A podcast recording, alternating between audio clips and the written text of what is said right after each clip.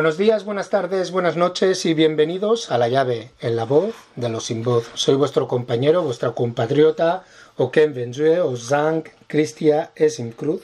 En el programa de hoy tenemos a nuestra compañera ya asidua a nuestra radio, Débora Ecoca, que nos viene a presentar su novela Afro-Utopia, una historia de amor propio. Débora Coca eh, ha estado con nosotros en diferentes programas para presentar otras novelas, otros cuentos eh, que ha hecho en el pasado.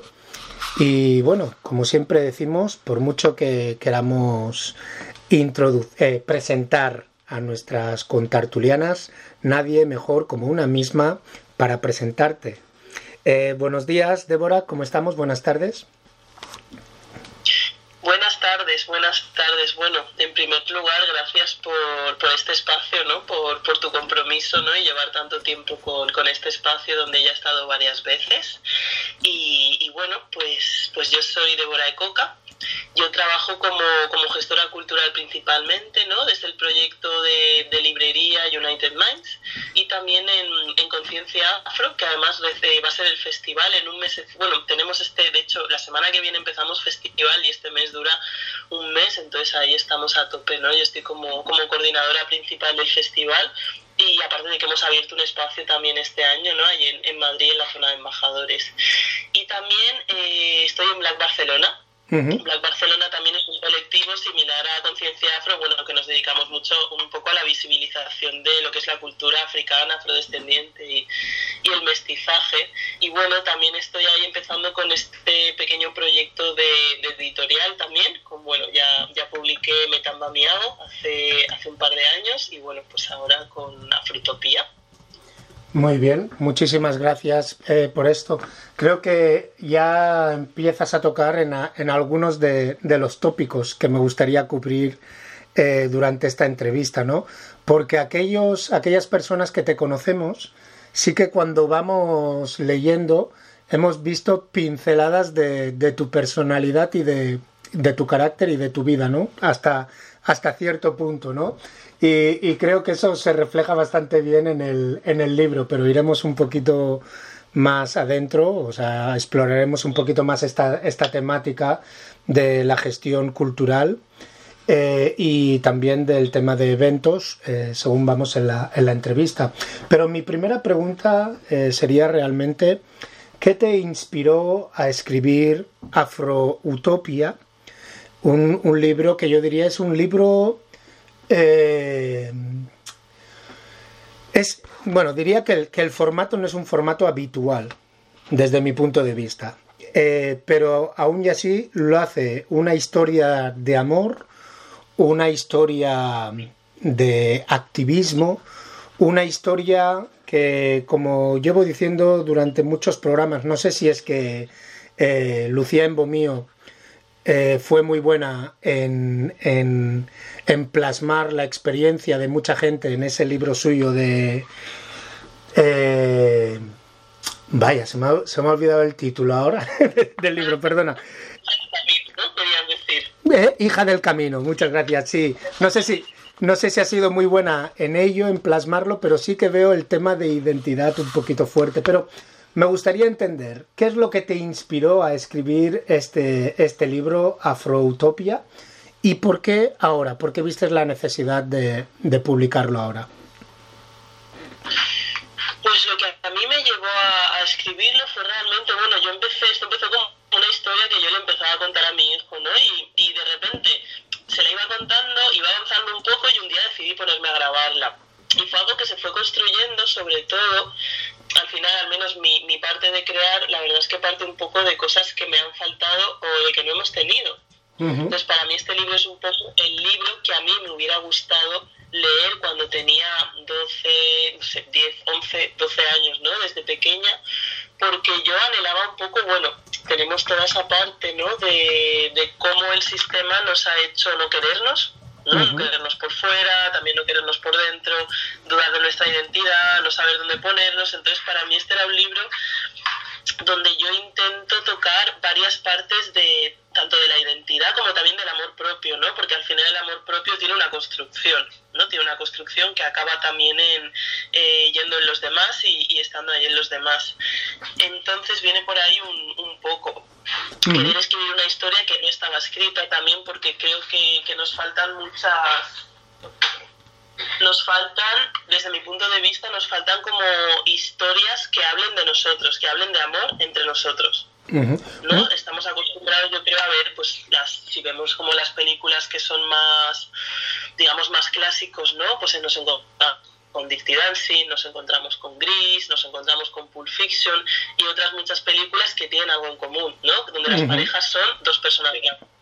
Entonces, un poco o viéndome todo este tema de, del amor afrocentrado entre personas negras, ¿no? Yo pensaba también cuánto ha tenido que ver, quizá, bueno, yo creo que, que tú también lo te has dado cuenta, ¿no? Tú vives en otro sitio y quizás se ve diferente, pero a mí sí que me parecía un poco preocupante la cosa de que aquí en, en España como que se viera tan poco, ¿no? Que existían estas, este tipo de parejas y pensaba cuánto esto puede tener que ver con que no hemos tenido referencias no hemos tenido referencias en la televisión. Todo lo que hemos visto son parejas blancas y cuando hablábamos de parejas de personas negras ya hablábamos de Estados Unidos. Entonces yo pensaba, ¿cuánto ha tenido que ver esta falta de nuestra representación y de vernos así para que a nosotros quizás nos cueste ¿no? dar este paso?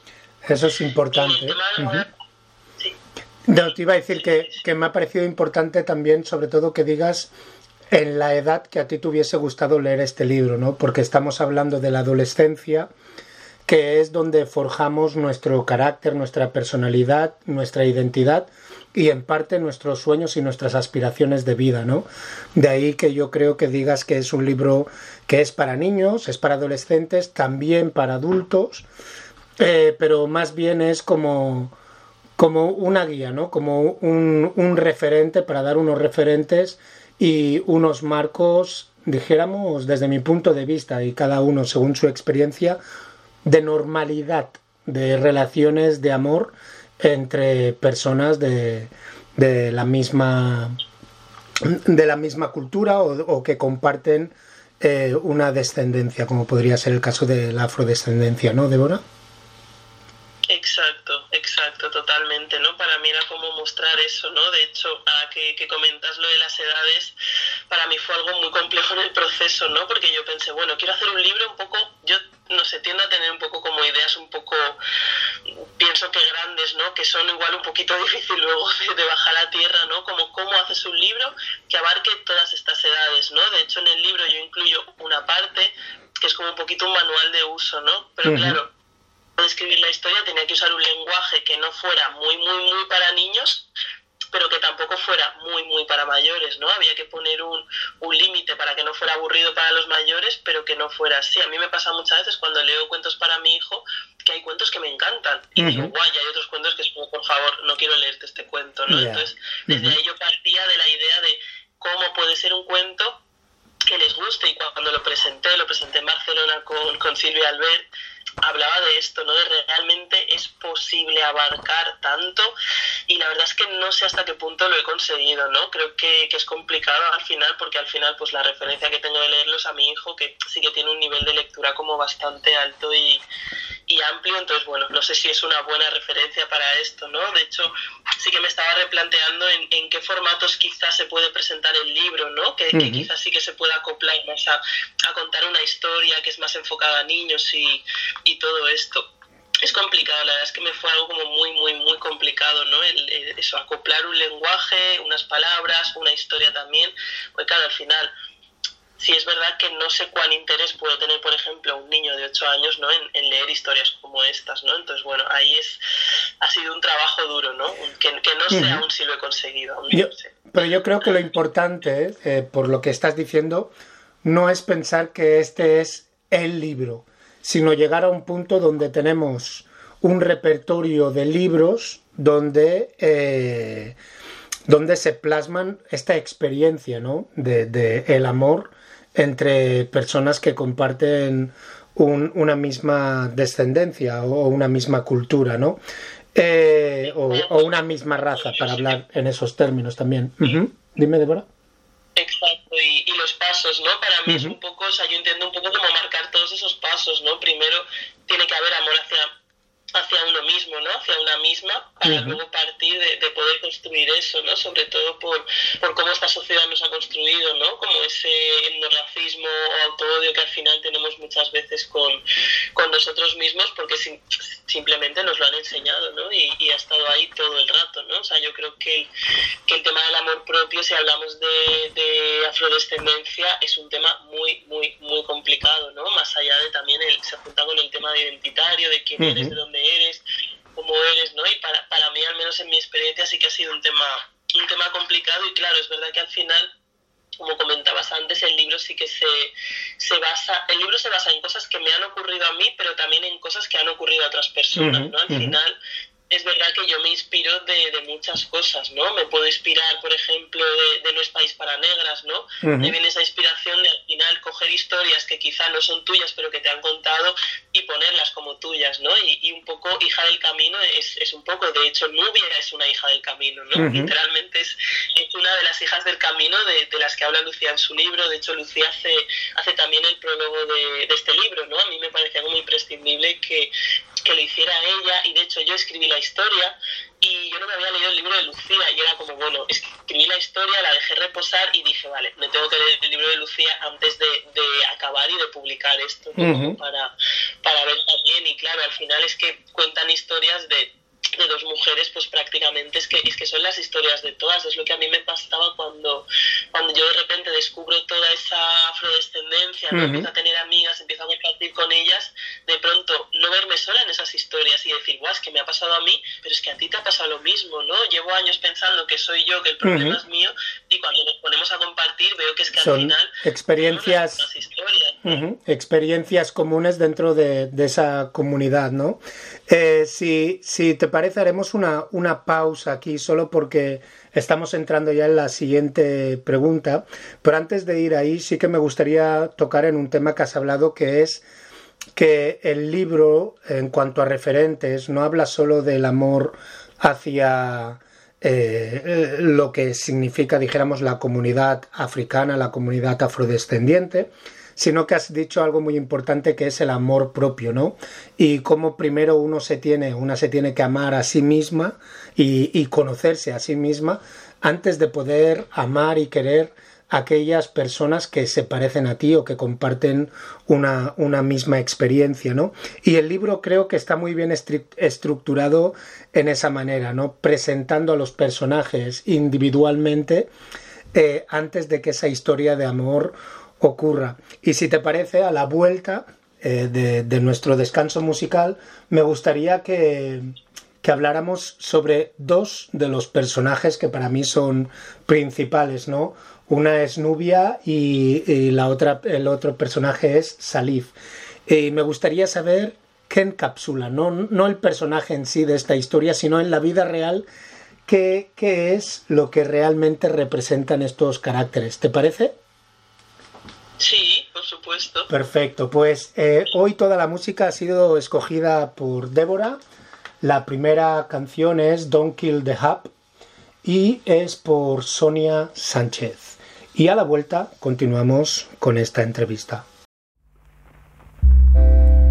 Sometimes I wonder what to say to you now in the soft afternoon air as you hold us all in a single death. I say, Where is your fire? I say, Where is your fire? You got to find it and pass it on. You got to find it and pass it on from you to me, from me to her, from her to him, from the son to the father, from the brother to the sister, from the daughter to the mother, from the mother to the child. I say, Where is your fire? I say, Where is your fire? Can't you smell it coming out of our past? The fire of living, not dying. The fire of loving, not killing. The fire of blackness, not gangster shadows. Where is our beautiful fire that gave light to the world?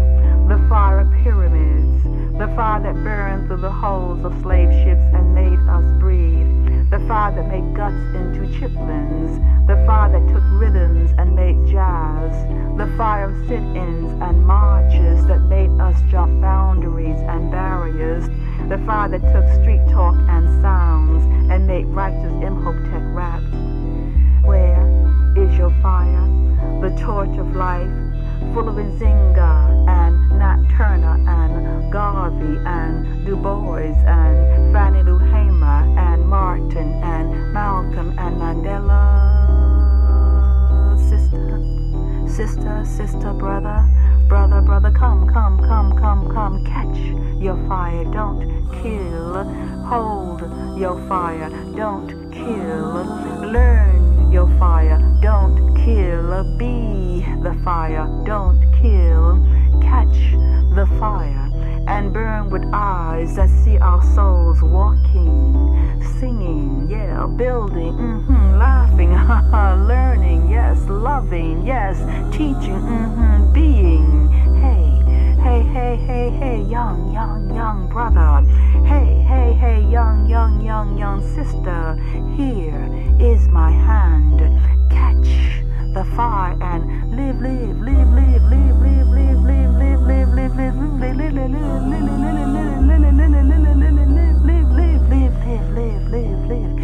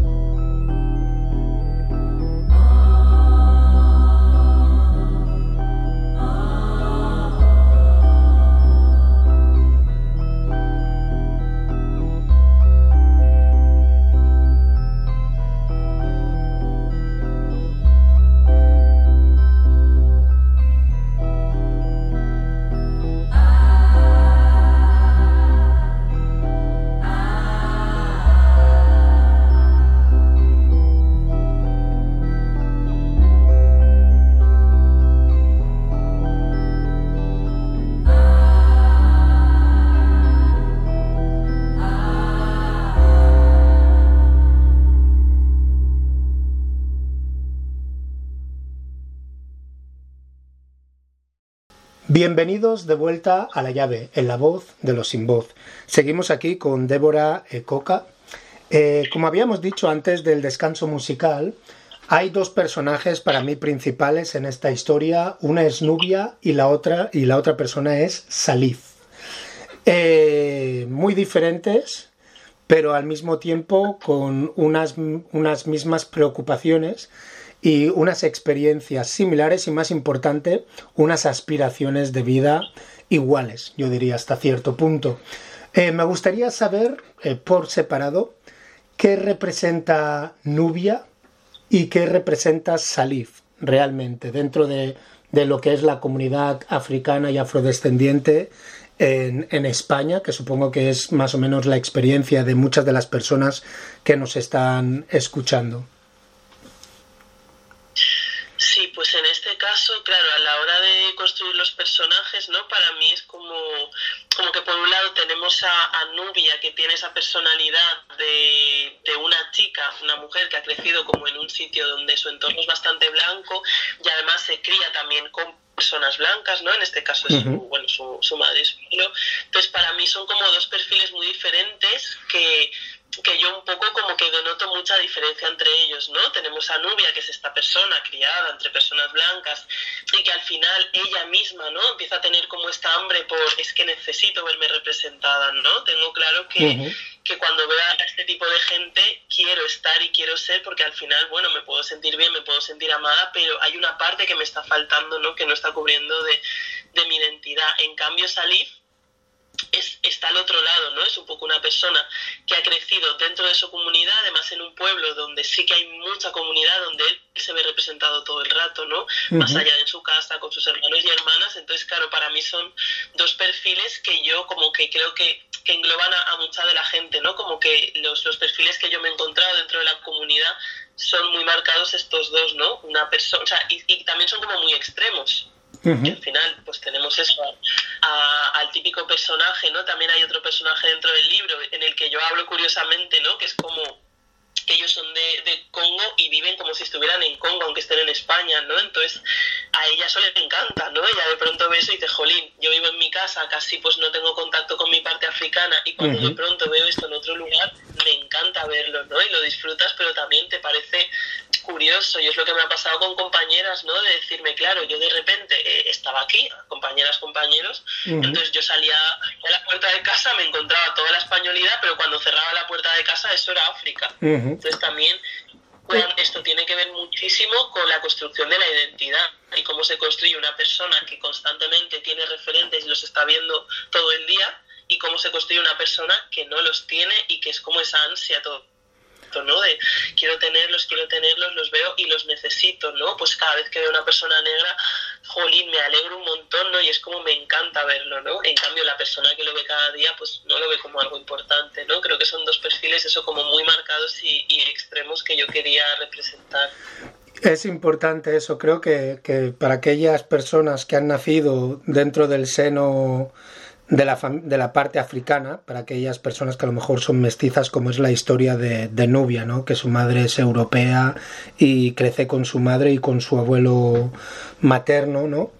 he de decir, un abuelo materno muy empático y, y, que, y que consigue entenderla casi a la perfección, ¿no? dentro de, de las limitaciones de nunca poder llegar a entender a alguien a la perfección eh, por mucho que quieras empatizar, ¿no? Pero es una persona que a mí ese carácter, la verdad, que, me gustó, como te he dicho, podía haber pinceladas de, mi vida, de tu vida y de la vida de, muchos de nosotros ahí, ¿no? Yo crecí con mis, con mis abuelos, mi abuela y mi abuelo materno, y, y aunque no tuve ese, esa figura empática como está en la novela, sí que tenía una puerta donde podía hablar, ¿no? Sí que tenía eh, unas dos personas que, podían entender, intentar entender eh, por lo que iba pasando, ¿no? A pesar de, la diferencia generacional que era abismal para ellos.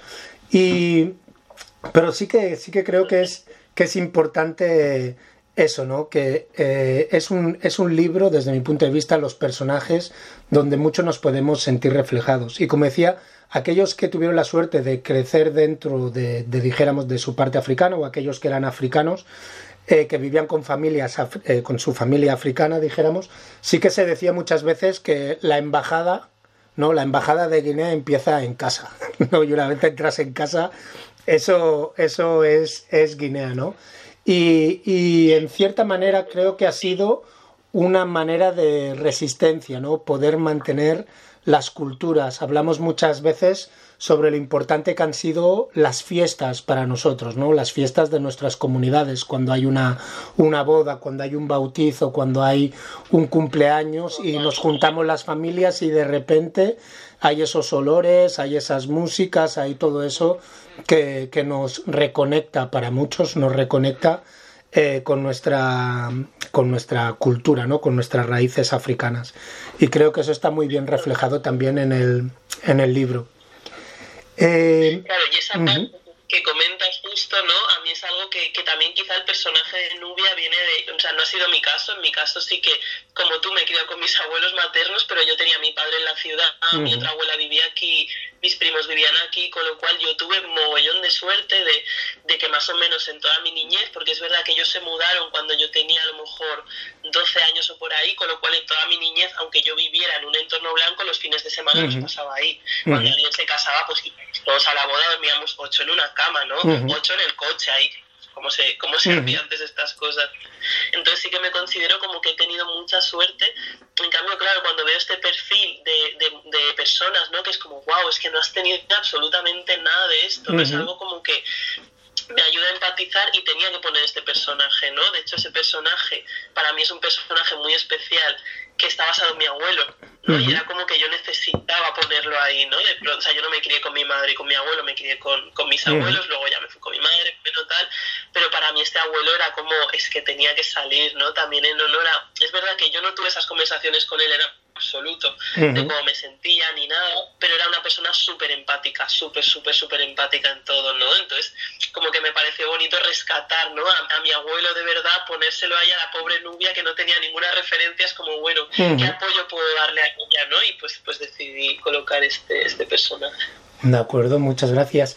Y como estamos diciendo, este, este libro está muy centrado en el tema de identidad, está muy centrado en el tema de inmigración y también en el tema de, eh, sin querer desvelar mucho, en el tema de emigración, ¿no? El retorno a, África, el retorno a, la, tierra, ¿no? Eh, maternal o paternal. Eh, ¿por, qué crees que es tan importante centrarse en estos tres tópicos? Identidad, migración e emigración o, como decimos a veces expatriados? Pues claro, realmente esto sí que se, o sea, hay muchas cosas que al final se basan en, en qué me hubiera gustado tener, qué me hubiera gustado ver, ¿no? O qué me gustaría a mí misma de, de esto, ¿no? Al final claro, al final me baso en mi experiencia y para mí, por ejemplo, el poder pisar la, la tierra de mi padre para mí fue muy importante, ¿no? Muy, muy importante el, tema. O sea, para mí, a mí me, literalmente me cambió, ¿no? Fue como el primer paso hacia mi africanidad, ¿no? Y hacia desvelar y ver cosas y conocer cosas que, aunque sí que es verdad que me, me daba cuenta, ¿no? En, en muchas ocasiones me daba cuenta que a pesar de no haber crecido todo el tiempo con esa familia africana, tengo muchas cosas que están en mi cabeza o que están en mí que he ido desvelando con el tiempo, ¿no? De decir, ostras, pues es que si tengo esto es porque se me ha enseñado. Y ni siquiera encima es algo que se haya enseñado, ¿no? Sí que, claro, cuando tienes estas dos culturas que son muy diferentes, yo sí que diferencio mucho la manera de enseñar cosas, porque yo hay cosas que he aprendido de mi parte africana que no ha sido como, mira, te enseño esto, tal y tal, sino que han sido cosas que he ido viendo tanto tiempo que al final se me han quedado dentro, ¿no? En cambio, en la otra parte sí que considero que la manera de enseñar más occidental sí que es como a base de la repetición un poco, ¿no? Como en el colegio, te un examen, de tal esto, ¿no? Yo, yo me di cuenta, que esto lo comento en, el otro libro, que por ejemplo yo tengo un respeto enorme por las personas mayores negras tengo un, respeto muy grande que nadie me ha dicho tienes que tener respeto. Pero cuando tú durante un montón de años lo ves, lo tienes. En cambio, hacia las personas blancas mayores pues no tengo ese respeto, ¿no? Y un día me di cuenta de esto y dije, ostras, qué curioso que esto se haya metido en mí de tal manera que yo sea consciente ahora de que esto está en mí, ¿no? Porque es como muy dicotómico en, mm, dos partes. Es el respeto hacia la gente mayor, pero va más hacia un lado que hacia otro y precisamente porque se me ha enseñado con el ejemplo continuamente, ¿no? Que yo hay cosas que me ha pasado de estar en, en charlas a lo mejor con, con, con, más compañeras tal, que hable alguien mayor y de repente otra compañera hablarle y quedarnos otra compañera y yo mirándola como, ¿cómo le puede hablar así? Es un mayor, ¿no? No puedes hablarle así a un mayor.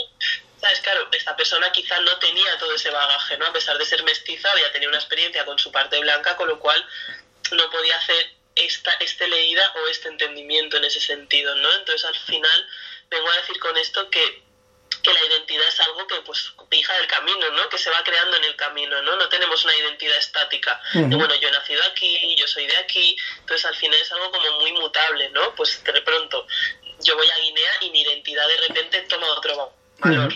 Dices... ¿No? También. Dices, dices algo importante en cuanto a la identidad, ¿no? De haber nacido aquí o haber venido y demás, ¿no? Pero hay, hay algo importante, como puede ser el caso de Nubia, que es lo que llamamos malamente, desde mi punto de vista, ¿eh? Eh, eh, la segunda generación, ¿no? O tercera generación. Y como aquellas descendientes de inmigrantes, y digo entre comillas porque, por ejemplo, en nuestro contexto, contexto de Guinea Ecuatorial, nuestros padres y nuestras madres, mm, supongo que más o menos estamos por la, por la par en cuanto a edades y demás, no vinieron siendo inmigrantes como tal, sino que eran parte de la colonia española, por lo tanto vinieron como, como españoles, o sea que no vinieron como inmigrantes dijéramos, ilegales. Ya sé que inmigrante puede ser una persona viniendo de Andalucía a Barcelona, sigue siendo un inmigrante, ¿no? Pero no había ese, no hay ese contexto, dijéramos, de, de, problemas de, de, nacionalidad y todo lo demás. Pero aún y así, tres, cuatro, cinco generaciones después, eh, seguimos siendo hijos de inmigrantes y no, no queremos o no conseguimos eh, o integrarnos o, ser aceptados por esas, por esas eh, naciones, ¿no? Y de ahí lo que la pregunta esta sobre la inmigración y la emigración y la fuerza que, le das, la relevancia que le das en este libro. ¿Cuál es tu punto de vista sobre esto, sobre inmigración, emigración, volver a África y demás? Claro, esto es, esto es, es curioso. Bueno, voy a comentar luego una conversación que tuve con mi abuela el otro día.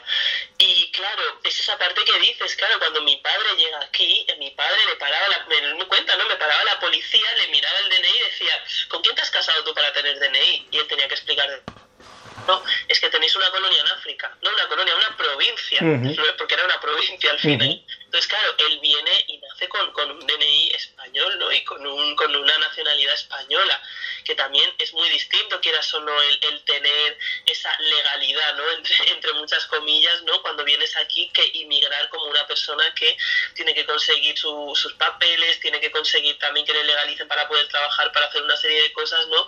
Por las que ellos no han pasado y también es, es, curioso porque es un tipo de, de, identidad, ¿no? En este caso de, de esta inmigración que, comentas, ¿no? Que, que, sufrieron nuestros padres, en la que es una inmigración, pero que ellos, claro, al inmigrar creo que hay algo que produce esa falta de empatía hacia estas mal llamadas segundas, terceras generaciones, que es el no entender. Es decir, mi padre en su caso viene con una identidad creada, él sabe que es una persona negra africana que está, llega aquí, punto. Claro, él a mí, por ejemplo, el trato que, que yo he recibido ha sido como más tratarme como si yo fuera blanca, ¿no? Y entendiendo que a lo mejor a mí me iba a tratar así. Claro, que yo entiendo que así es como yo soy leída cuando voy a África o a Guinea, ¿no? Yo soy leída ahí como una persona blanca, entonces para ellos soy así, pero claro, yo aquí soy negra y yo allí soy blanca entonces, ¿cómo construimos esta identidad ¿no? con, con esta dicotomía por, por, dos partes? Y es algo muy curioso también cuando, pues por ejemplo, en caso de mi familia, es que casi todos mis tíos y tías viven allí, mi padre y otro tío son los únicos. Y claro, yo vengo con estas de jolines, que yo quiero volver, y que mm. yo quiero irme ahí, ¿no? claro, también hay una falta de, de, comprensión de, no, pero si aquí se está mucho mejor, si aquí se está tal, bueno, final cada uno tiene una cuestión de estar mejor o, no estar mejor. Y yo el otro día justo hablaba con, con mi abuela, con la, la, madre de mi padre, y ella me decía, pero ¿para qué vas a venir a Guinea? Pero si aquí estás genial, pero si aquí tal, allí vas a estar mal, vas a pasar hambre, vas a tal. Yo le decía, abuela, pero si yo un día voy a tu casa, ¿no me vas a dar de comer? Mm. Claro que te voy a dar de comer, entonces no voy a pasar hambre. O sea, no, al final también creo que hay una, una colonización mental tan grande que nos hace también como valorar mucho más esto, ¿no? No quiere decir también este, está esa parte de idealización, ¿no? Que muchas veces tenemos al continente africano, ¿no? Para mí, por ejemplo, sí que es una parte importante esta vuelta a casa, ¿no? Esta vuelta al sitio que es nuestro, ¿no? Como mucha diáspora está volviendo, ¿no? Y creando sus espacios, incluso hay como comunidades de diáspora que están creando sus espacios comunitarios a su manera, quizá también porque pues, pues también es difícil llegar, ponerte ahí y que tu mentalidad no encaje totalmente, ¿no? Pues lo noto cuando voy a Guinea, hay mentalidades que digo, ostras, a mí, además, ¿no? con toda esa parte, ¿no? Que parece que tiene todo lo malo de, lo español a veces, pero también tiene cosas preciosas, ¿no? Y también tiene esas cosas que también son de valorar muchas veces, ¿no? Yo voy allí y yo no veo a gente buscando en la basura, entonces, claro, al final es un poco, yo creo, cómo nos han contado esa historia de que al final eh, tenemos ese, ese mal llamado también tercer mundo, ¿no? Y cómo en el primer mundo sería mejor. Hay un mejor confort, hay un mejor tal, pero claro, eso también es muy, es muy abstracto, ¿no? Y cada persona tendrá lo suyo. Quizá también es verdad que en esta idealización, ahora a mí se me ocurre volver y hay pues malas experiencias como conocemos, ¿no? Yo conozco gente que ha tenido malísimas experiencias, pero gente que ha tenido experiencias brutales que se fue hace cinco años y que ahí se ha quedado estupendamente, ¿no? Es como en Guinea en este caso dicen, ¿no? Que, que o te abraza o te escupe, ¿no? Hay, hay una otra, no hay un punto medio en ese sentido, ¿no? Pero bueno, creo que también es, es, importante, ¿no? Yo me he encontrado en muchos casos eso, gente que me dice, no, incluso gente que ni siquiera es de ahí, ¿no? Que se han ido a trabajar al centro cultural, a tal, no, no vayas porque tal. es que no es la misma situación la tuya que la mía. Tú eres una persona europea que decide irse allí, ¿qué tal? Para mí no es lo mismo. Yo tengo allí toda mi familia, yo sé que no voy a estar sola sé que no voy a estar mal, pero creo que también es importante un poco que, que dejemos a la gente que tenga su propia experiencia. Eso, eso creo que es importante, sí que le pase. Eso mi, mi tía le decía eso a mi abuela, le decía, pero déjala, si ella quiere ir. Le decía, además tú estás viviendo allí, tú estás allí, pero le dices a tu nieta que no venga, dice, no le puedes decir eso. al final mi abuela acabó diciendo, tienes razón, tenéis razón, tenéis razón. Tú ven, no te va a faltar un plato de comida, no te va a faltar un sofá, no te va a faltar dónde estar. Pues, pues déjame, ¿no? Si tengo que darme la hostia para saber de, mira, pues ese no era mi destino, no es mi camino, quizá no es ese, quizá no pueda acabar en... Por eso también en el libro tampoco quería poner Guinea, ¿no? También no quería hacerlo como demasiado personal, pero también que a lo mejor no es el sitio, a lo mejor me voy a Gambia y estoy en Guinea, a lo mejor me voy a Senegal, no te has ido, No te has ido muy lejos hablando de Gabón y demás, ¿eh? Por ahí. Uy, eso, es cierto, eso es cierto, eso es cierto. Pero sí, es, es importante, yo creo que es importante eh, esa experiencia personal. Eh, creo que es importante también entender lo que, lo, como bien has explicado, el colonialismo mental que aún a día de hoy existe, tanto por un lado como por el otro, ¿no? Tanto por el lado africano, que África piense que Europa es el mejor sitio donde se puede vivir, y también desde el punto del europeo que se piense que Guinea Ecuatorial, a pesar de toda la situación política y demás, es un sitio donde no se puede vivir, cuando de hecho eh, hay más de un millón de personas viviendo, algunas sobreviviendo, pero sí que se puede ir con proyectos y, se pueden hacer cosas hasta, desde mi punto de vista, hasta cierto punto. Eh, pero sí que creo que es importante que seas tú eh, aquella que tome la decisión, que lo tengas la experiencia tú misma, habiendo aprendido ya de, dijéramos, de los errores y de las las cosas que han conseguido aquellas personas, especialmente de la diáspora, que han, ido y se han establecido o que no han conseguido establecerse, para poder eh, tomar las medidas necesarias, ¿no? Pero creo que si tienes un proyecto es importante que intentes llevarlo a cabo, porque si no, nunca sabrás realmente si podía haber sido exitoso o no, sobre todo cuando son proyectos eh, conociéndote culturales que solo pueden enriquecer eh, la situación del país desde mi, desde mi humilde punto de vista. Eh, si te parece, como estamos hablando ya de, estos, de estos proyectos y, de la vuelta a casa, eh, vamos a dejar a nuestros oyentes con el segundo descanso musical, que es Lijadu Sistas, y la canción se llama Common Home.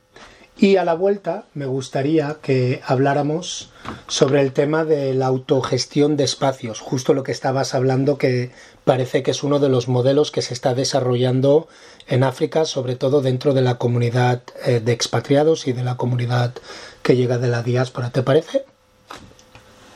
Perfecto, estupendo. Perfecto. Bueno, pues os dejamos con Lijadu Sistas y la canción se llama Common Home.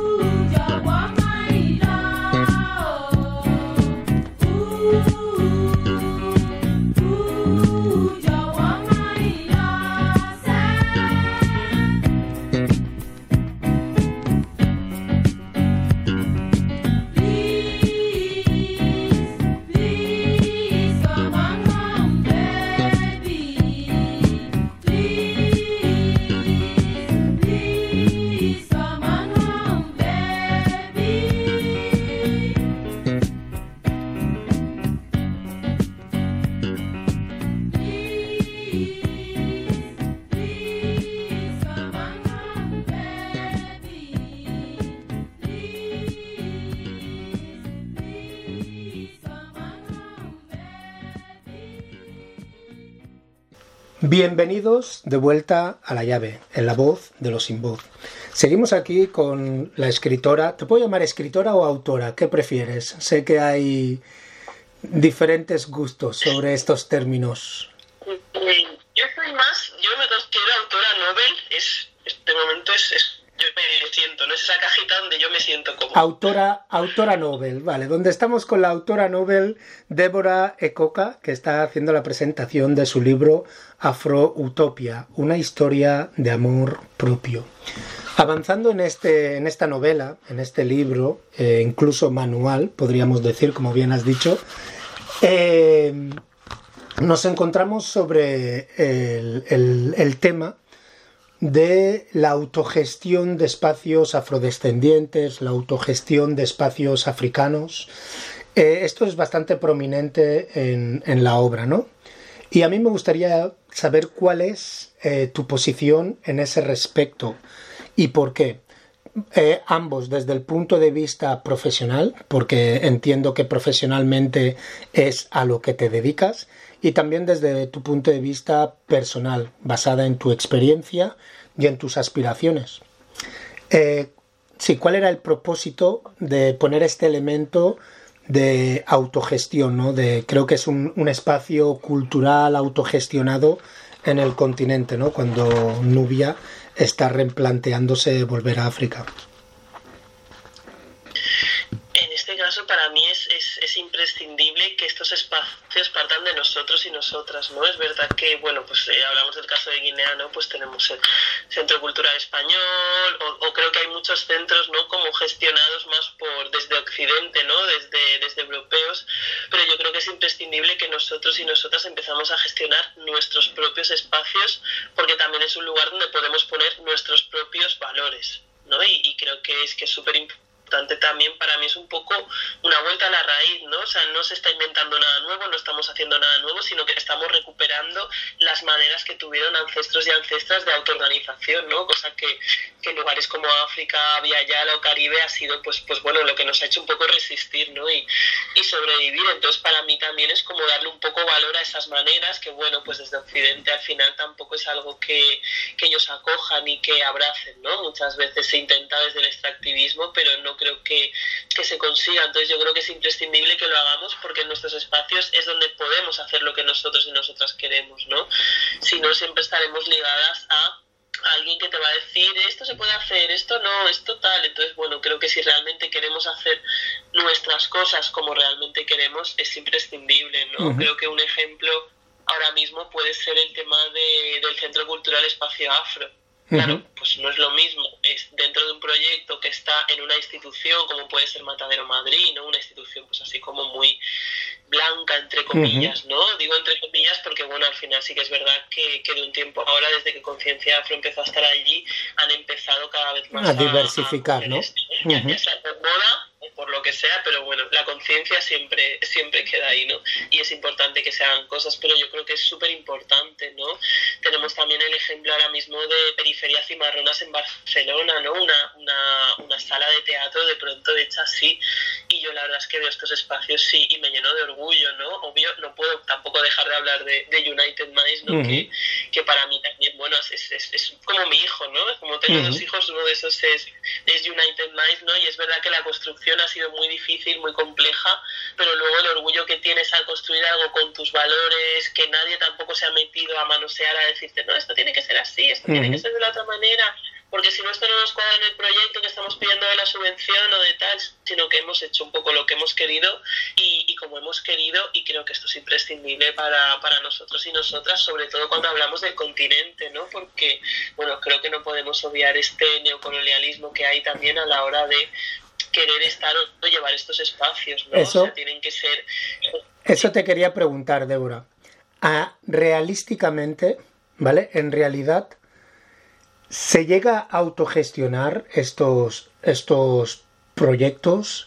Y estoy pensando eh, tanto en España, que es, dijéramos, nuestro contexto tanto de activismo eh, como de, crecimiento o de compartir nuestras ideas y demás, así como en Guinea Ecuatorial, ¿no? Porque yo me encuentro muchas veces eh, cualquier cosa de cultura en, en, Guinea Ecuatorial normalmente es o en el centro francés, centro cultural francés, el centro cultural español, o está subvencionado por la embajada americana o por la embajada francesa o por la embajada española, proyectos de teatro, proyectos de literatura, incluso proyectos de música tradicional africana, ¿no? de música tradicional fan. Eh, me encuentro que, las subvenciones son siempre eh, por parte de aquellos que están permitiendo eh, la opresión del pueblo y que en cierta manera eliminaron o intentaron acabar con nuestra cultura, ¿no? Y, no sé, no sé, realmente se llega a autogestionar estos, estos proyectos, sea en España o sea en, en, en Guinea Ecuatorial, o nos encontramos con esas limitaciones de que queramos o no queramos, vivimos en un mundo globalizado, en un mundo capitalizado, se necesita dinero para todo, de aquí poco necesitaremos para respirar, aunque ya nos están haciendo pagar por eh, la contaminación que producimos y demás. Y, al aceptar que se tiene que pagar todo, eh, se necesita capital y entendemos que en nuestra comunidad, bueno, voy a decir que no tenemos capital porque lo tenemos, pero lo invertimos en, en otras cosas. No vamos a entrar ahora en el tema de pelos y cremas y demás. Pero, bueno, tu experiencia, tanto personal como profesional, es, es real, es un hecho que se pueda autogestionar eh, proyectos de, desde el punto de vista africanos o afrodescendientes? Pues eh, estoy totalmente de acuerdo con, con, la perspectiva que planteas, o sea, estoy muy, muy de acuerdo. Y claro, cuando al final metemos la baza de el dinero, ¿no? que, es tan importante para absolutamente todo, es difícil, ¿no? Al final lo difícil de esa autogestión es eso, es poder sobrevivir, ¿no? Cosa que, por ejemplo, pues con United Minds hemos tenido una experiencia, ¿no? de que bueno hemos podido no yo decía ahora mismo estamos como un poquito con el agua ya por los hombros no hasta entonces estábamos con el agua así casi que te, te, te ahogabas casi no y realmente es muy complicado yo creo que es posible creo que es posible y creo que, que hay ejemplos ¿no? en, en muchos lugares sobre esto pero claro es lo que dices cuando al final estamos aceptando esas subvenciones, estamos aceptando crear esos espacios, porque al final también hay una cosa de nuestra responsabilidad, ¿no? ¿Qué responsabilidad moral tenemos? Pues, por ejemplo, si yo, en lugar de decir, mira, quiero crear mi propio espacio y gestionarlo, digo, mira, no, es que en el Centro Cultural Español me están dando este dinero, entonces voy a hacerlo ahí, aunque me digan, mira, tiene que, no, esto no lo puedes hacer, esto no lo puedes decir, esto no tal, voy a pasar por el filtro, voy a hacerlo ahí porque tengo el dinero. Entonces, claro, es verdad que al final no podemos hacer proyectos si no hay nada de dinero, porque no, no se puede, ¿no? Porque uno no, no puede, lamentablemente no podemos vivir de, del aire y de los mangos, ¿no? Ojalá, ojalá fuera así, pero no se puede. Entonces yo creo que tiene que haber un equilibrio, ¿no? Yo soy una ferviente creyente del equilibrio y creo que en todo puede haber un equilibrio y que al final también nuestra responsabilidad es el aceptar esto. ¿No? Si ahora mismo de pronto nos ponemos a no aceptar, o sea, si ahora mismo, por ejemplo, toda la gente ahí dice, mira, pues yo no hago ni un solo proyecto para este sitio, se quedan sin nada, no hay nada, ¿qué hacen ahí? Se mueren, se van, ya está, ¿no? Entonces también creo que es una responsabilidad nuestra el pedir esto, ¿no? Porque, por ejemplo, yo cuando, cuando estuve en Guinea en 2019, la última vez, eh, estuve intentando contactar, por ejemplo, con el Centro Cultural Ecuatoguineano. Nadie contestaba, no pude hablar con nadie, en dos meses no pude hablar absolutamente con nadie. Casi cuando llegué allí tampoco pude hablar con nadie, ¿no? Entonces también es, es de, ¿por qué escribo a otro centro cultural, me contestan enseguida y aquí no me están contestando? Pues claro, también es, es que es muy complicado. El, el, tema de la financiación es muy complicado porque al final para hacer X cosas necesitas financiación y quién te está dando la financiación, ¿no? Entonces, bueno, sigue siendo un poco ese neocolonialismo o, o semi-esclavitud en la que yo tengo que estar atenta a qué puedo hacer o qué no puedo hacer y no puedo tener esa libertad. Pero yo sí que creo que poco a poco hay como mucha gente despertando, ¿no? También creo que realmente también pasa por una cosa de que esa gente que, que tiene el dinero pueda invertir en esto, ¿no? En vez de invertir en otras cosas, Si hay una conciencia, pues la gente dirá, mira, a mí me sobran 30.000 euros, pues es que los quiero invertir en esto, ¿no? Pasa porque nuestra gente también crea nuestros proyectos. Claro, si nosotros mismos no creemos en lo nuestro... estás hablando...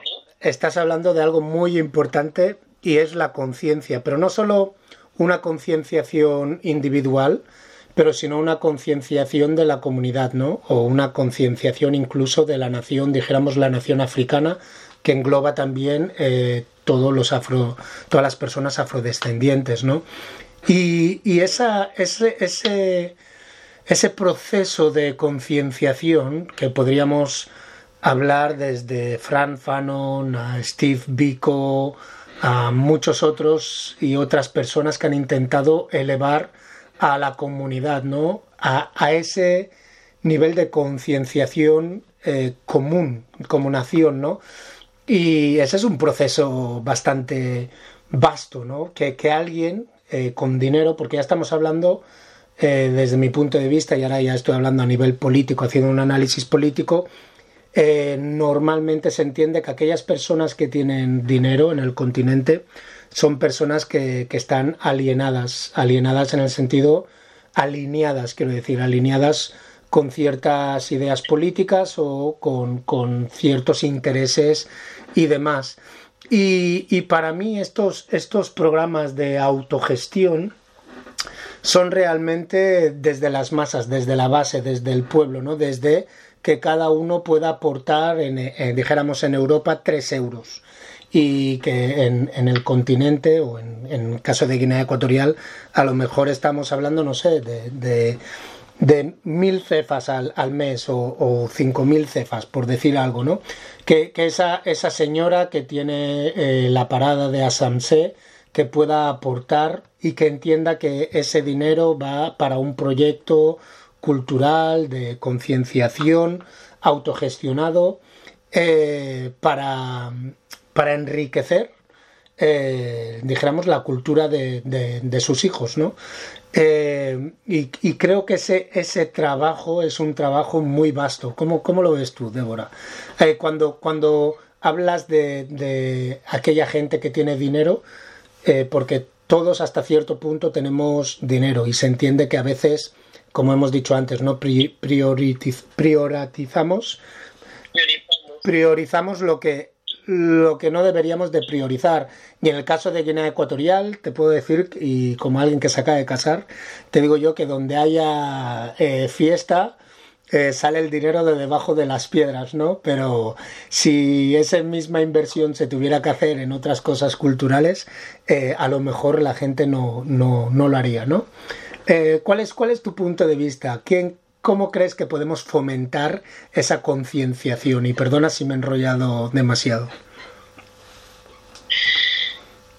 Es una pregunta complicada, es una pregunta complicada porque al final, claro, el que, el, que quiere estar centrado en una cosa y no ser y no ser consciente o no mirar hacia ahí, ¿no? Porque yo creo que, que bueno, o sea, te encuentras cosas en, en lugares de, de África que es como, bueno, o sea, como que esa cosa de alguien que tiene mucho dinero y alguien que tiene muy poco está muy marcada, ¿no? Entonces, claro, si realmente esa gente fuera consciente, ya estaría dando ahí.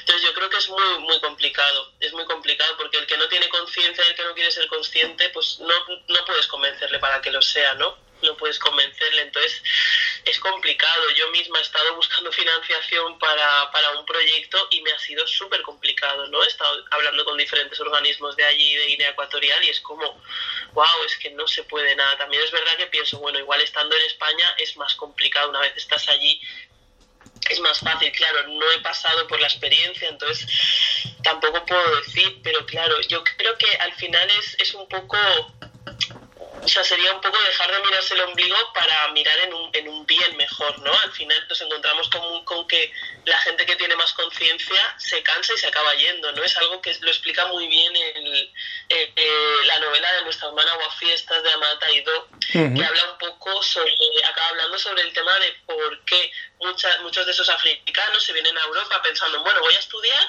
y cuando acabe de estudiar vuelvo a mi país, pero no vuelven. Entonces, el no volver es porque no se les valora. Entonces, claro, cuando alguien ha estado en un sitio donde se le valora volver a un sitio donde es tan complicado todo y no se le valora es difícil. Entonces, claro, también hay esa fuga de cerebros y personas que dicen, bueno, si aquí puedo hacer lo que quiero, si aquí puedo estar bien y allí me cuesta tanto, claro, es obvio que para estar allí y hacer eso necesitamos el doble de esfuerzo. Entonces yo creo que, que, a lo mejor sería incluso más sencillo que la gente concienciada pudiera irse allí a cambiar a, toda la gente de allí, ¿no? Creo que es, es, es algo muy difícil cambiar a alguien que no quiere cambiar. Y me gustaría, me gustaría añadir, Débora, que creo que es, es siempre digo que es peligroso pensar que los de afuera vamos a ir ahí a, a concienciar, yo diría, en unison y uniendo fuerzas con, con toda la gente que ya está haciendo ese trabajo dentro del continente, ¿no? Porque hay muchísima gente, eh, dijéramos, nacidos ahí, como gente que ya ha ido de la diáspora, que están haciendo muchísimo trabajo en ese respecto, ¿no? Claro, igual es más un, o sea, igual es verdad que ha sonado como lo dices, ¿no? Que nosotros no vamos a ir, ir ahí, cambiar la vida, ser la diáspora y decir, venga, hacerlo todo. Pero sí podemos ser un apoyo grande para esas personas, ¿no? Que lo están haciendo, que al final, en muchas ocasiones no tengo, al menos en el caso de Guinea, yo no conozco colectivos grandes. Sí que hay algunos colectivos, pero muchas veces son personas individuales. Que a lo mejor es más fácil que yo vaya y me una con estas personas que ya están haciendo algo y les apoye, ¿no? pues qué puedo aportar yo, ¿no? Pero si yo puedo aportar, pues yo tengo conocimientos de informática, yo de tal, yo de cual, al final, entre mucha gente estamos apoyando, apoyando proyectos que ya existen y también, digamos que la gente de allí no, no carga con todo el peso, ¿no? Lo que yo sí que quería poner el punto en que muchas veces intentar cambiar la mentalidad de la gente muy, muy complicado y te pierdes en el camino y perdemos. Y yo creo que es una cosa que también nos, nos pasa a la comunidad afro en, muchos sitios, ¿no? Yo veo a otras comunidades cómo se unen, cómo se juntan, cómo están.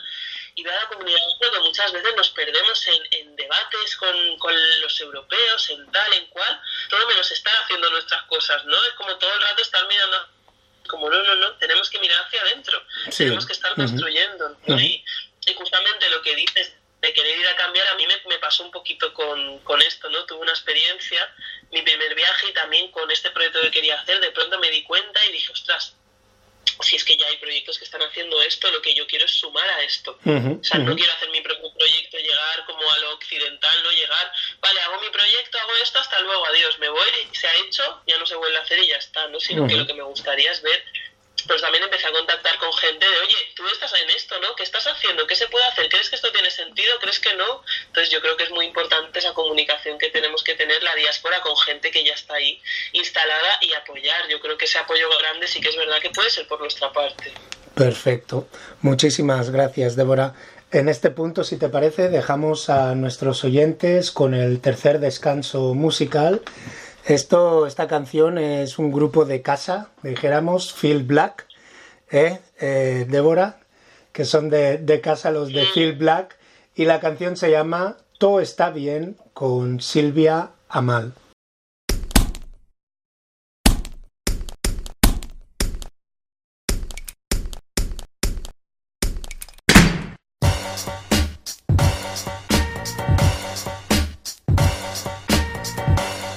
Yo, Maniga Nelo, Tommy G, yeah, ay.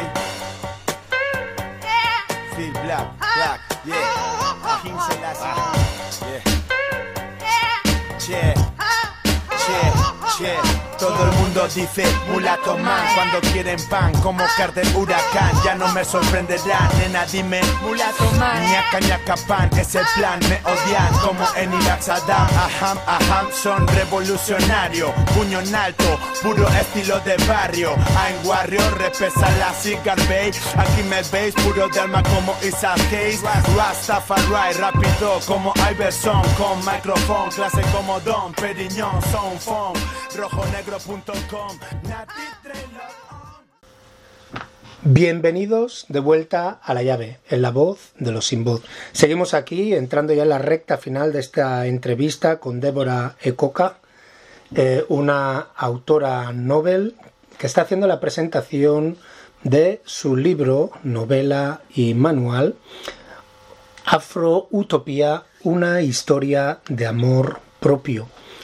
Eh, Débora, justo antes del descanso musical estábamos hablando un poquito sobre el tema de espacios culturales autogestionados Y ahora lo que me gustaría preguntarte es sobre tus proyectos futuros, tanto literarios eh, como proyectos culturales, lo que nos estabas hablando de, de posiblemente ir a Guinea y demás. ¿Qué, ¿Qué proyectos que puedas contarnos tienes entre manos? Pues en cuanto a proyectos, eh, tengo un, un, librito así como dándole vueltas entre manos, ¿no? Que, que, se me ocurrió hace poquito hablando con alguien que nace un poco, nada que ver igual con toda esta profundidad, ¿no? Uh -huh. Nace un poco de, me acuerdo de cocinar el plátano, ¿no? Tuve una conversación durante una noche, me acuerdo con alguien que era africano, alguien que era afrolatino, ¿no? Y estuvimos comentando como qué podemos hacer con el plátano. Uh -huh. Entonces me pareció de repente súper bonito de decir, pues como 50 recetas que hacer con plátano, ¿no? Desde una, una masa con plátano frito, plátano hervido, mmm, pan de plátano y de repente era como, ostras, pues me gustaría mucho como algo ilustrado también, hace poquito, o sea, me gusta mucho como veces entro en librerías simplemente a echar ojo a libros, ¿no? Me gusta la edición de libros, entonces me gusta ver qué cosas hay, ¿no? Entonces pensé en un libro ilustrado sobre no sé cuántas recetas de hacer de hacer plátano, ¿no? Me parece algo como muy muy muy curioso también, ¿no? Y un poco inspirado también por la película esta de Rubén Bermúdez, ¿no? De a todos nos gusta el plátano, ¿no? Uh -huh. Como hay un par que puede hacer y lo tengo en la cabeza. Y luego, como esto es algo como a, a, cortito plazo, ¿no? También es verdad que en cuanto a edición estamos con, con, un libro que es imprescindible y que próximamente estoy con este proyecto, que no es un proyecto mío propio, pero es un proyecto que, bueno, que yo pedí al autor editar porque me gustó muchísimo que es el autor eh, ecuatoriano Joaquín Embomío. Uh -huh. Es un libro que se, se, titula Se fue la independencia. Uh -huh. sí. Además que me toca mucho, me toca mucho porque es un libro que la historia acontece muy cerca de donde, de donde originalmente es mi familia, ¿no? Uh -huh. Es, es eh, la hija de Bomba, ¿no? Es, es, la llama la protagonista todo el rato. Uh -huh. Y me parece imprescindible porque habla de todas las independencias que... Habla de la independencia de Guinea Ecuatorial, pero a la vez de todas las independencias, ¿no? Además yo soy muy fan de la novela histórica y uh -huh. es que este libro me encantó, entonces lo próximo es, es la edición de este libro. Y luego ya a muy largo plazo sí que me gustaría hacer un, un poco un híbrido al que le estoy dando una vuelta. Perdona, Débora, ¿te puedo, puedo, puedo hacer una pausa? Cuando dices editar este libro, porque ese libro ya ha estado, ya ha sido publicado, ¿no? El de Se nos fue la independencia. Sí, lo que pasa es que se edita desde Viena. Entonces ah, vale. hace muy difícil que el libro pueda llegar a España y que se pueda leer aquí. Tuvimos Perfecto. unas tandas, uh -huh. Pero luego no, no, salía a cuenta. Era como, claro, hay que pagar mucho. Entonces yo hablé con el autor y él me dijo, oye, yo tengo los derechos, si lo uh -huh. quieres editar. Perfecto. Estupendo. No, porque tuvimos. Editar desde aquí para que desde España. Uh -huh. Tuvimos la oportunidad de, de entrevistar a, al señor eh, Joaquín Embomío, de hecho, un, un amigo de la casa, y por eso estaba preguntando el tema de la edición, o sea que eso es importante, ¿no? Es un tema que no hemos tocado hoy, que sabes que normalmente me gusta explora, explorarlo, pero como ya lo hablamos con los otros libros, el tema de distribución, publicación de libros eh, de autoras africanas y afrodescendientes, tanto en España como en, en Guinea Ecuatorial en este caso, ¿no? Como la dificultad de distribuir, la dificultad de acceder nuestros libros, especialmente cuando la diáspora estamos tan dispersa, ¿no? Que a mí me pasa que cualquier libro me cuesta casi 30, 30 euros entre comprar el libro y el envío y no sé qué. Es complicado, pero incluso para los que están en Guinea Ecuatorial es muchísimo más complicado porque tenemos a gente yendo con maletas, llevándose los libros ahí y teniendo que físicamente repartirlos por las diferentes librerías y bibliotecas, ¿no? O sea que es un proceso un poquito...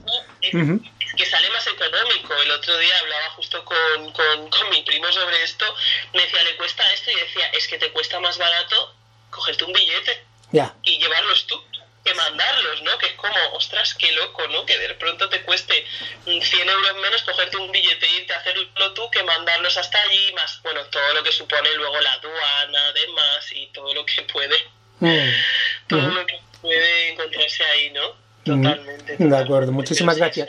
Y perdona si te he cortado el hilo, me estabas diciendo otros proyectos que tienes, que tienes en mente, aparte de la edición de este y el de el plátano.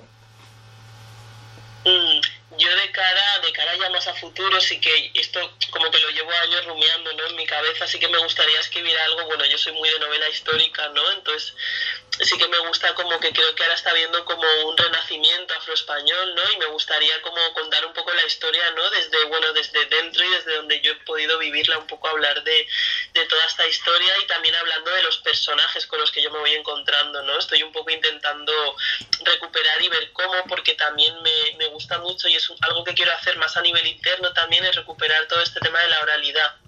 ¿no? Creo que es un tema que, que, hemos olvidado, ¿no? Sobre todo en estos tiempos donde todo va tan rápido, está Instagram, es imagen, imagen, imagen, visual, y si no lo ves, parece que no existe, ¿no? Entonces yo estaba pensando como en de pronto, a través de un libro, recuperar también esta oralidad, ¿no? A través de la personaje, porque un poco su, su función de, de, de, la, de la protagonista es esta, ¿no? Ella se dedica a este tema, pero también como para poder tener, o sea, cuando se habla de personajes, como que me parece a mí muy importante poderles oír. Entonces también me gustaría recuperar esta parte, ¿no? De cuando yo quizá hablo de la historia y hablo de, de o hablo de tal o hablo de tal personaje, de repente poderle escuchar, ¿no? Poder escuchar su voz, sus palabras. Entonces estoy como un poco en, en cosas híbridas de estas que a mí me gusta mucho, como romperme la cabeza un poco, ir a lo complicado. Se le llama creatividad, se le llama creatividad, Débora, creatividad.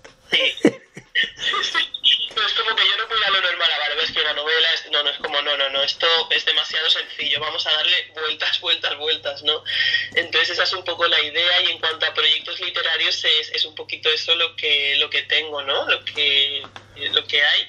Y luego, en cuanto a proyectos de otro tipo, sí es verdad que ahora desde, bueno, desde United Minds es como que esta nueva temporada, es verdad que con la pandemia, todo esto, se dejaron de hacer actividades y cada vez habían menos y, y la verdad es que tampoco hemos hecho mucha cosa y ahora sí que me gustaría un poco retomar toda, toda esa parte. Me gustaría retomar esa parte de, que, de hacer actividades en, en el espacio, pero bueno, también tengo la idea esta de, este programa para, para Guinea Ecuatorial, que la idea es que, bueno, ahora mismo si consigo el mínimo de dinero y me puedo ir para allí, pues es, es como un programa un poco para la, la recuperación de referentes. ¿no? Nos encontramos mucho que los coles de allí, aún a día de hoy, pues como que los referentes de escritores, escritoras africanos, pues aún no son muchos, ¿no? Y, o, o si son, se les pasa muy por encima.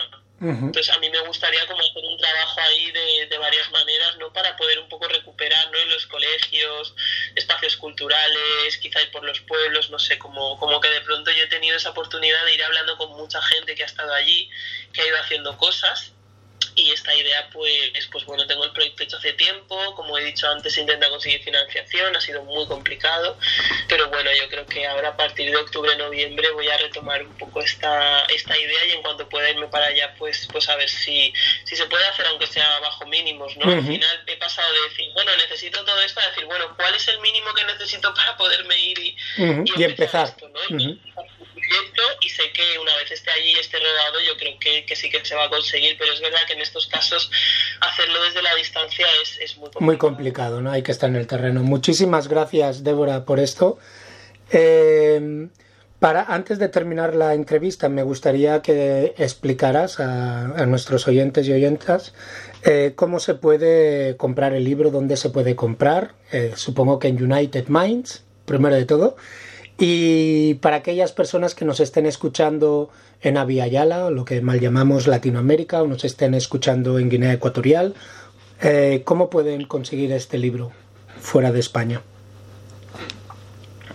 Claro, en el caso de España, por supuesto, de momento solo está en, United Minds, ¿no? Yo soy muy creyente de, tener estos bebés, luego quizá más adelante ya se, se abra, pero de momento en www.unitedminds.es y de momento para afuera, es, ahí me abres otro debate que yo tengo con Amazon. ¿No? Tengo mm. ese, ese debate interno con Amazon, que estuve mucho tiempo con el libro anterior pensando, bueno, lo pongo ahí que es una manera, claro, Guinea, no, no hablamos de Amazon, pero para Villarreal me pareció una, una puerta importante, pero claro, era un poco como, bueno, traiciono mi...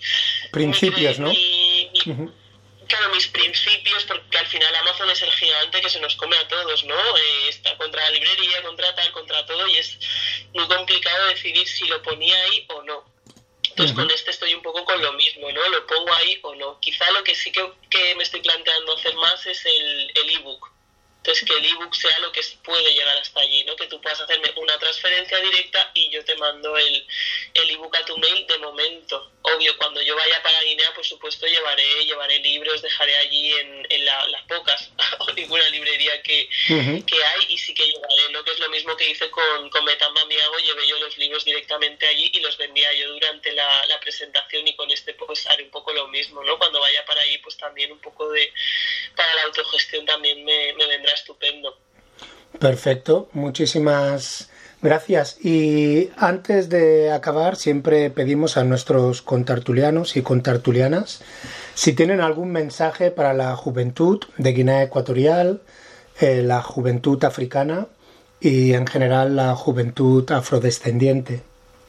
¿Qué mensaje te gustaría enviar para la juventud? que, creo que sí, yo creo que es crear sin miedo, ¿no? No tener, obviamente, desde, desde una salud, ¿no? Y desde una, una seguridad, ¿no? Porque sabemos que en muchos países africanos esta seguridad, al igual que en Occidente, sí que la tenemos allí, no se tiene, ¿no? Y, y sí que existe ese miedo muchas veces, pero yo creo que siempre hay fórmulas, ¿no? Es, yo creo que también lo que nos ha enseñado el tiempo y la gente que ha estado antes es que siempre hay fórmulas de poder sacar lo que queremos de una manera que quizás sea más segura, quizá no es la que nos gustaría, pero siempre que, que esté esa seguridad es importante, ¿no? El, el, no tener miedo, no tener esa, esa inseguridad, porque muchas veces creo que partimos de ahí, ¿no? De lo haré bien, lo haré mal, esto tiene que estar súper perfecto, esto tiene que estar así. Bueno, muchas veces atreverse a hacerlo es el primer paso, ¿no? Pues hay que mejorar, se mejorará y ya se mejorará, pero yo creo que el primer paso es atreverse y hacerlo y, y crear también, ¿no? Y, y, y un poco recuperar las cosas de ancestros y ancestras, ¿no? Que muchas veces parece que que la evolución que tenemos parece que solo se puede mirar hacia adelante, pero yo creo que también es como un poco ese saber de dónde venimos para saber a dónde vamos y muchas cosas que ya existían nos sirven a día de hoy, de maneras de organización comunitaria, maneras en las que se hacían antes las cosas. Creo que es importante esa, esa creación de no solo lo moderno y lo que viene, sino también ¿no? yendo un poco atrás para, para inspirarse de, de lo que han conseguido otras personas y crear, crear y, y, crear, porque yo creo que somos una comunidad con un montón de talento, con un montón de creatividad y, y con un montón de ganas, ¿no? Entonces, bueno, en la medida que nuestra vida uh -huh. y el poder comer todos los días nos lo permita, creo que, que, hay que crear, hay que hacer, hay que unirnos, hay que estar muy intro también, ¿no? Muchas veces, sobre todo en la diáspora, ¿no? En la diáspora española, afroespañola, yo sí que nos veo mucho como centrados mucho en, en el otro, ¿no? En, ese, uh -huh. en esa cosa de qué piensa de mí el otro, que deje de pensar esto, bueno, pero mientras estamos haciendo esto, es que no estamos mirando hacia adentro y creando lo nuestro. Entonces, yo sí que más centrado en, en, este territorio donde, donde yo estoy, sí que diría de, bueno, creemos para nosotros y para nosotras y dejemos que los otros hagan. Por supuesto hay muchas luchas y cosas que hacer y existe y hay que estar en todas partes, pero para mí sí que existe aquí un poco de falta de crear para nosotros mismos, ¿no? Creo que hay mucha gente que mira hacia afuera Uh -huh. y poca gente que mira hacia adentro. Y esto está creciendo, es verdad, ¿eh? que en unos años ha cambiado, pero creo que aún nos falta ahí poner fuerza, construir nuestros espacios, hablar, hablar, hablar, hasta que nos cansemos y hablar de nuestros problemas y de nuestras cosas como comunidad. Perfecto, muchísimas gracias. Muchísimas gracias por tu tiempo. Bueno, ya lo habéis oído todas, donde podéis comprar el libro Afro Utopía, una historia de amor propio de la autora novel Débora Ecoca. Lo podéis encontrar en www.unitedminds.es. Y eh, como siempre decimos, otra África es posible, pero como bien ha dicho nuestra contartuliana Débora, para ello la juventud y la comunidad africana en general debemos de crear nuestro futuro sin miedo. Un saludo y nos escuchamos la semana que viene. Ya sabéis dónde encontrarme, okenvensue.gmail.com o kenvensue la llave en Facebook o si no en mis redes personales Zang Ezim, tanto en Facebook como en Instagram. Débora, muchísimas gracias por tu tiempo. Ya sabes que esta es tu radio.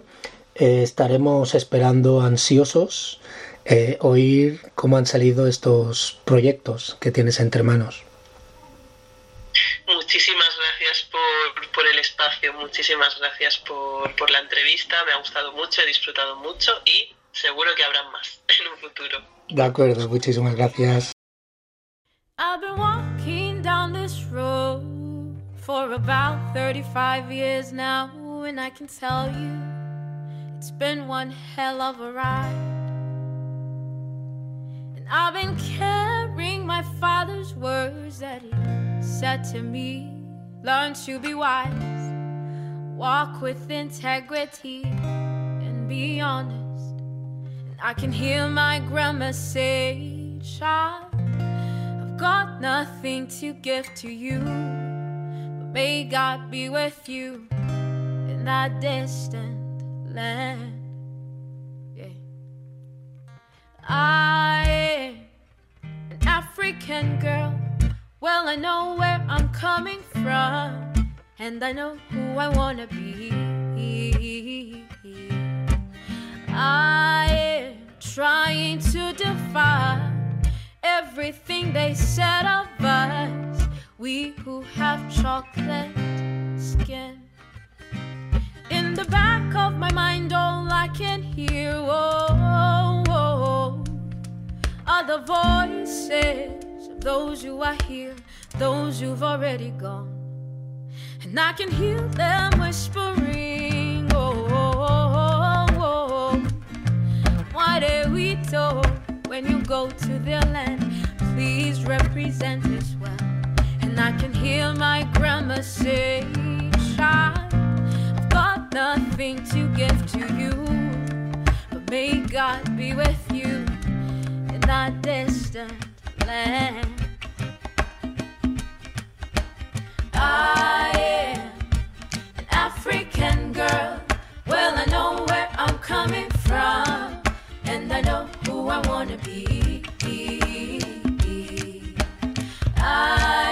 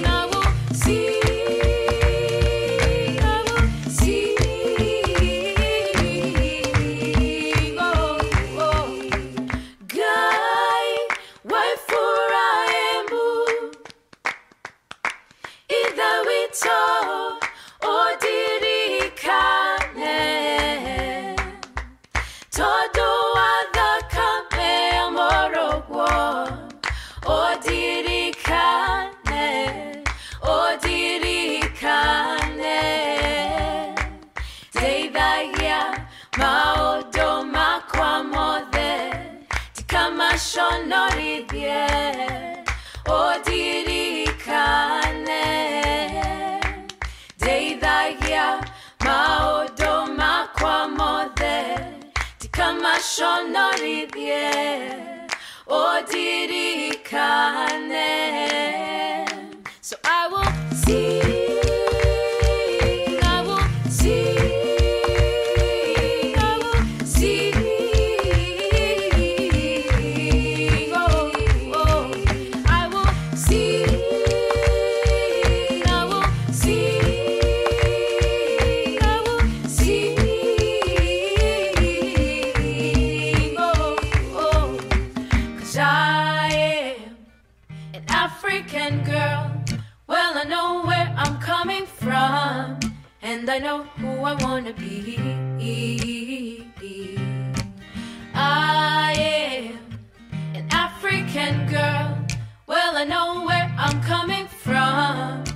and I know who I wanna be.